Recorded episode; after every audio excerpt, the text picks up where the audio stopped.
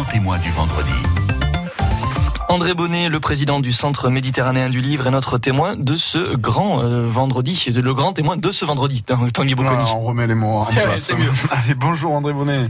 Bonjour euh, Tanguy et bonjour Julien. Alors, alors, les auditeurs euh, vous connaissent pour vous entendre régulièrement dans l'émission des Achourites, mais cette fois effectivement c'est le président fondateur du Centre méditerranéen de littérature que nous recevons en tant que grand témoin cette semaine de la Saint-Jordi. Vous êtes vous-même écrivain, André Bonnet?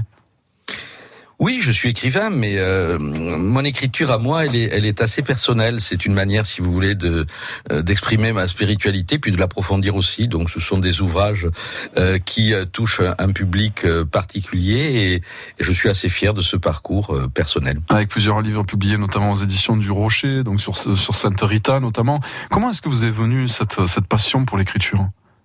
J'ai toujours eu la passion pour l'écriture. Euh, euh, je me souviens qu'à 14 ans, j'avais commencé à écrire un roman qui est d'ailleurs toujours dans un tiroir. Puis j'ai réessayé euh, plusieurs fois cette, cette, cet axe littéraire. Et puis, puis je me suis dit, c'est pas tout à fait ça. Et puis, puis bon, comme je suis croyant et que, que j'aime beaucoup lire des ouvrages de spiritualité, un jour il y a eu un déclic dans ma, dans ma tête. Et puis j'ai dit, bah, tiens, je vais, je vais plutôt exceller dans, dans ce domaine où je serai peut-être moins médiocre que le roman. Ah, la modestie qui vous caractérise. Avec aussi un, livre sur Yves Klein, donc des, goûts assez éclectiques. Euh, André Bonnet, vous avez fondé le Centre méditerranéen de littérature. Quelle est sa raison d'être? Ah, vous savez, c'est assez curieux. Euh, l'idée m'est venue euh, après l'élection de François Mitterrand, euh, il y avait cette émergence des radios libres et, et, j'ai croisé la route de euh, d'un de vos confrères, Jean-Louis Dolza, qui avait à l'époque une, une radio qui s'appelait Radio Libre Internationale et il m'a euh, proposé, euh, il savait que j'adorais la littérature et puis il m'a proposé de faire une émission littéraire euh, dans cette dans cette radio sur les antennes de, de RLI. C'était assez incroyable. Alors du coup, je suis allé frapper à la porte de la librairie Torcatis, Jean-Louis Cos de manière très bienveillante m'a donné quelques noms d'auteurs euh, d'ici et notamment Claude Simon, qui n'avait pas eu encore le prix Nobel littérature. Et euh, il s'est passé ce chose incroyable. Euh, quand j'y pense aujourd'hui, je me dis, mais c'est quand même dingue, parce qu'il devait y avoir 15 ou 20 auditeurs.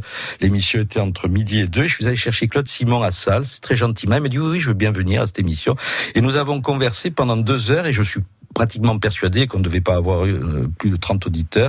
Donc voilà, donc si vous voulez, euh, ce déclic s'est ensuite prolongé dans une autre radio, euh, Radio Midi Soleil, et là, le patron de cette radio, Gérard Claverie, m'a donné une chance incroyable, c'est d'aller au premier salon du livre de Paris. Et, et là, j'ai pu approcher des écrivains, j'ai pu approcher des gens comme Le Clésio à l'époque. Ah oui, lui aussi prix Nobel par la suite. Hervé Bazin, donc j'avais un petit peu, si vous voulez, le, le, tournis et j'étais assez impressionné. Et tout ça, ces, ces heures de radio euh, m'ont donné un jour l'idée, il y a eu un déclic dans ma tête, je pourquoi tu créerais pas ici un cercle littéraire? Et ce qui est assez étonnant, c'est que cette idée m'est venue au moment même où était mise en place le Salon du Livre de Paris. Donc vous voyez, au début des années 80, c'est un petit peu le, euh, le, le, coup d'envoi de cette vie littéraire décentralisée. Il faut se dire qu'à l'époque, il n'y avait aucun Salon du Livre. Brive n'existait pas, euh, le Salon de Nancy n'existait pas et le salon de Paris venait de naître. Et, au moment où ce salon naît, eh bien, naît ici ce centre méditerranéen de littérature qui était évidemment au départ une coquille vide et puis euh, qui, 37 ans après, est devenu une institution. On va en reparler d'ailleurs tout à l'heure de, toutes ces activités. Vous êtes également à l'initiative de la création, hein, il y a quatre ans, du prix des écrivains gastronomes. Qu'est-ce que c'est que ça? Alors ça c'est très drôle. Euh, euh, en fait j'ai une relation d'amitié avec la ville de Montélimar parce que j'avais organisé avec le maire Franck Régnier euh, l'inauguration d'une place euh, Charles Trenet à l'occasion du dixième anniversaire de sa mort et j'avais demandé à Charles Aznavour de venir inaugurer cette place. Et euh, du coup ben, j'ai sympathisé avec les élus, avec les forces vives culturelles de cette région. Et ils ont ce qui s'appelle la fête du nougat, qui est quelque chose d'assez extraordinaire, qui mhm. déplace des milliers de personnes. Et le maire me dit, mais tu pourrais pas me créer un prix euh, littéraire? Alors je lui dis, attends, je vais pas te créer le prix nougat. et puis, euh, et puis finalement, euh, en y réfléchissant, il y a, il y a Anne-Sophie Pic, qui est un chef étoilé dans la région. Je me suis dit, pourquoi pas faire un prix des écrivains gastronomes? Et finalement, c'est une idée qui a, qui a, qui a, vraiment été euh, importante dans cette région, puisque des gens comme Bernard Pivot, euh, Anne-Sophie Pic elle-même, euh, Jean-François Piège, donc des écrivains gastronomes qui viennent et puis qui investissent cette ville de Montélimar. Donc moi, je je suis pas du tout un orfèvre de, de, la gastronomie, mais je trouve que c'était important de mettre en avant cette, cette forme de littérature. Vous écoutez France Bleu Roussillon, il est 8h19. André Bonnet, le président fondateur du Centre méditerranéen de littérature et écrivain également, est notre grand témoin ce matin, Tanguy Bocconi. André Bonnet, cette semaine, on a fêté la Saint-Jordi, une fête traditionnelle qui fait vendre des dizaines de milliers de livres, hein, surtout de l'autre côté des Pyrénées. Euh, cette Saint-Jordi, vous aimeriez bien la populariser davantage chez nous, dans les PO alors, si je peux être un euh, comment dire, un catalyseur, euh, pourquoi pas euh, Moi, ce que, je me dis, c'est que finalement, Barcelone est le cœur du monde de ce San Jordi. C'est là que tout est parti. On est à, une heure et demie de, Barcelone.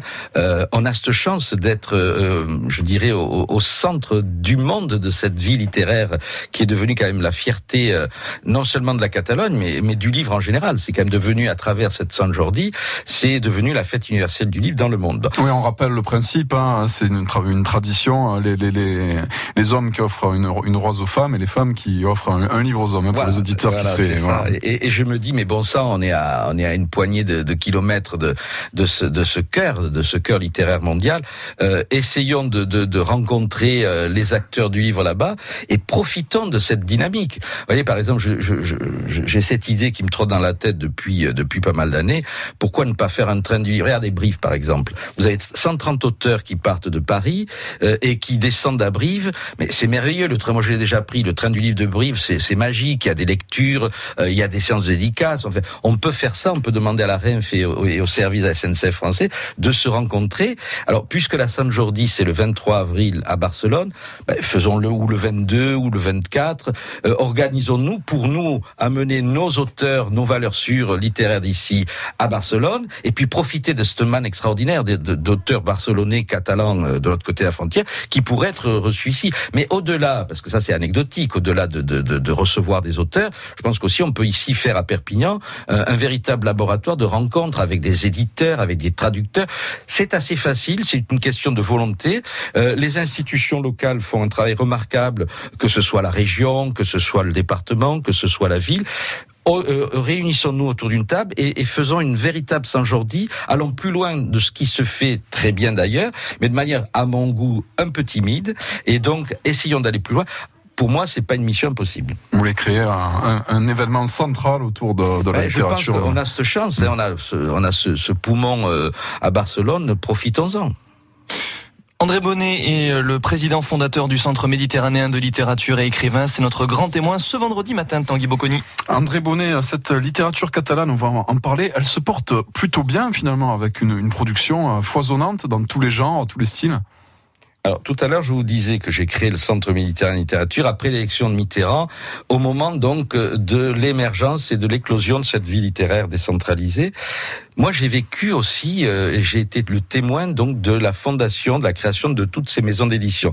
Quand j'ai créé le Centre méditerranéen littérature, il y avait les éditions du Chien d'An, c'était Xavier Dartuy, peu de temps après euh, est né, sont nées les éditions du Traboucaire, euh, remarquable maison d'édition du territoire. Et j'ai vu au fil des ans euh, naître ces maisons d'édition.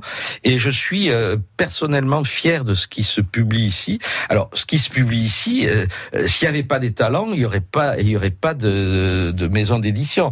Et on a des talents incroyables.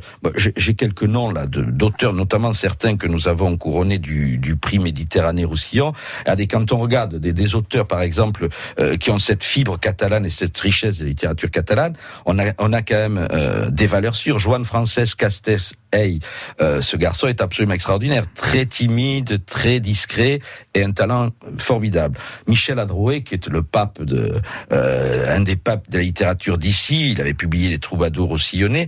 N'oublions pas évidemment Jordi Percerda, qui est notre fierté. D'ailleurs, j'ai envie de pousser un coup On l'entend régulièrement sur l'antenne. Voilà, j'ai envie de pousser un coup de gueule l'Académie Nobel. Je crois, je crois qu'il n'y a jamais eu d'auteurs catalans qui ont décroché le prix Nobel. Ça paraît incroyable.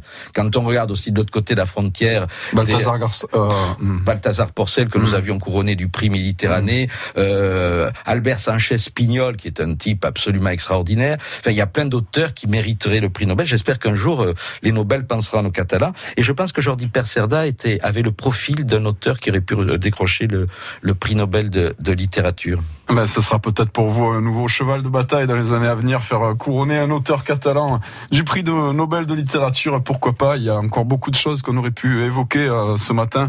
Euh, André Bonnet, bon malheureusement le temps nous fait défaut, mais euh, vous étiez notre grand témoin ce matin sur France Bleu Roussillon pour parler littérature. Une interview qu'on pourra retrouver sur francebleu.fr. Merci.